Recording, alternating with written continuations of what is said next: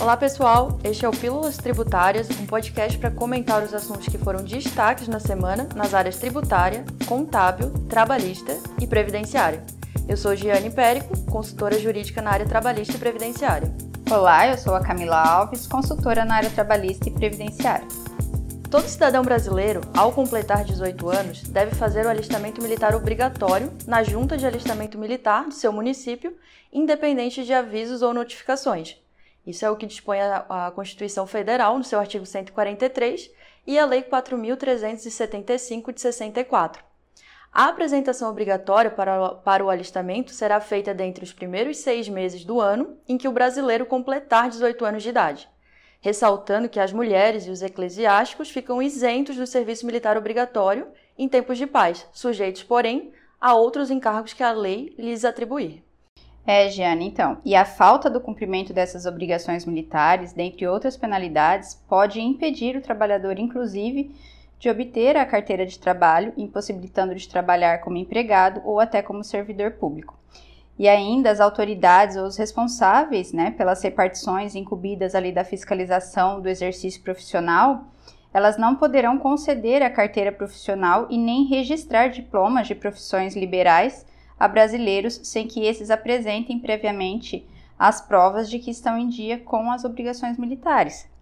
Verdade, nenhum brasileiro, entre 1 de janeiro do ano em que completar 19 anos e 31 de dezembro do ano em que completar 45 anos de idade, poderá, sem fazer a prova de que está em dia com as suas obrigações militares, ingressar como funcionário, empregado ou associado em instituição, empresa ou associação oficial ou oficializada ou subvencionada ou cuja existência ou funcionamento dependa de autorização ou reconhecimento do governo federal, estadual, dos territórios ou municipal. Então, dessa forma, o empregador, ao admitir um empregado, ele deve exigir o devido comprovante de quitação do serviço militar muito embora, né, Camila, a legislação ela não define uma punição no caso do não cumprimento deste dispositivo pelo empregador.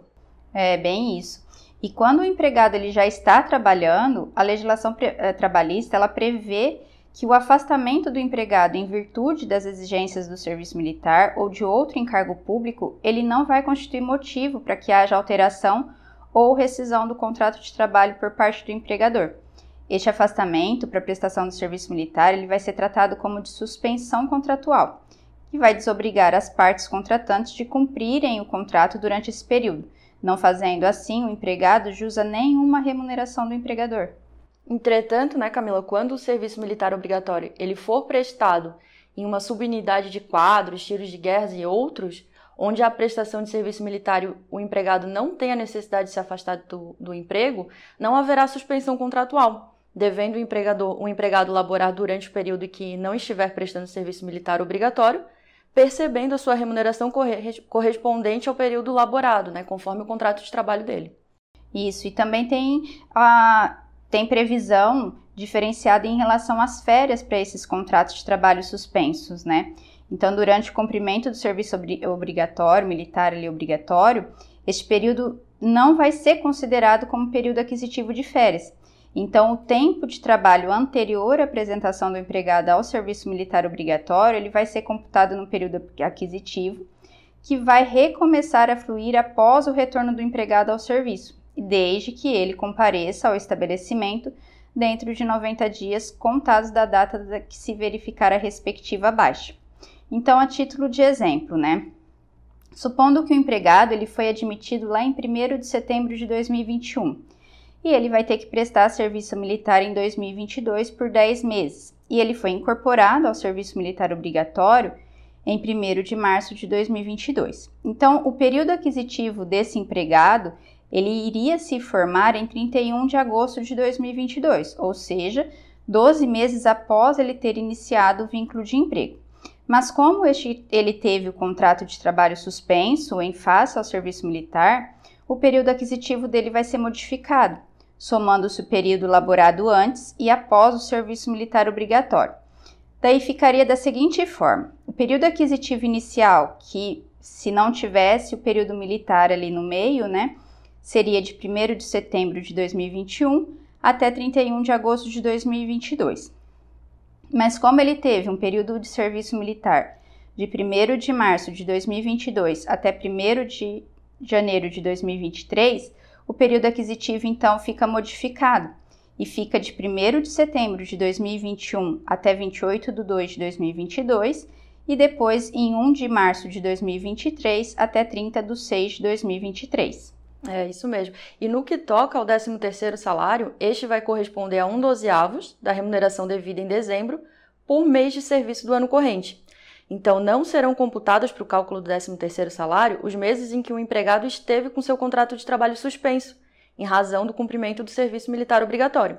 Então, na apuração dos alvos do 13º salário, será computado apenas os meses no qual o empregado prestou serviços à empresa durante o ano, observando que a fração igual ou superior a 15 dias laborados no mês equivale a um dozeavos. Isso, e aí quanto à tributação sobre a folha de pagamento do empregado afastado em serviço militar obrigatório, não vai ter incidência de contribuição previdenciária durante esse período de afastamento, pois ele não vai ter pagamento de remuneração da empresa. Todavia, vai ser devido o recolhimento do FGTS na conta vinculada do trabalhador, né, durante o período do afastamento.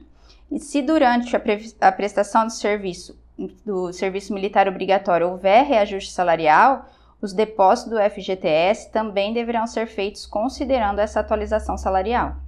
E é importante ressaltar também, Camila, como que fica o afastamento em serviço militar obrigatório quando o empregado está em contrato por prazo determinado, que é o caso do contrato de experiência e o contrato de aprendizagem. Então, o contrato de trabalho do empregado no período de serviço militar obrigatório ele vai ficar suspenso. Então, nesse caso, não poderá haver extinção do contrato de trabalho no prazo. Então, se as partes desejarem que o período do afastamento não seja computado na contagem do prazo do contrato de trabalho por prazo determinado, deve haver a previsão expressa no contrato e assim, quando o empregado retorna, retornar do afastamento em serviço militar, ele vai cumprir com os dias restantes que faltavam para o término desse contrato. Isso, e o afastamento do serviço militar também ele deve ser informado no e-social, lá no evento S2230, que é o afastamento temporário. E ele tem que ser informado até o dia 15 do mês subsequente ao da sua ocorrência. E o declarante, né, ele vai utilizar o motivo 29, que é o serviço militar, afastamento temporário para prestação de serviço militar obrigatório, que é aquele motivo que consta na tabela 18 do E-Social. Além do tratamento que as empresas devem observar no contrato de trabalho enquanto o empregado está afastado, a legislação também prevê a estabilidade no retorno desse afastamento que garante então ao empregado do alistando, né, desde a data da incorporação no serviço militar até 30 dias após a baixa. Assim, observa que o empregado incorporado do serviço militar obrigatório, ele não vai poder ser dispensado sem justa causa.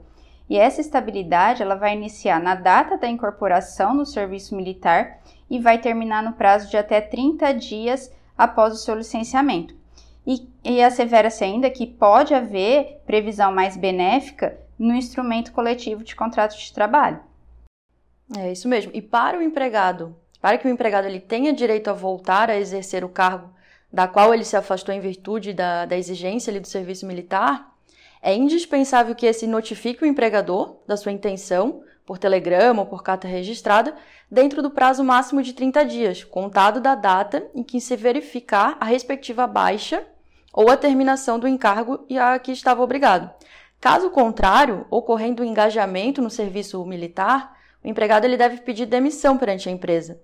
Então, não sendo realizado o pedido de demissão, transcorrido ali o prazo de 30 dias, contados da data em que se verificar a respectiva baixa ou a terminação do encargo, e ele não voltar a, ao emprego, ao trabalho, a empresa ela poderá efetivar a rescisão por justa causa, como um abandono de emprego, que é uma hipótese que está prevista no 482 da CLT.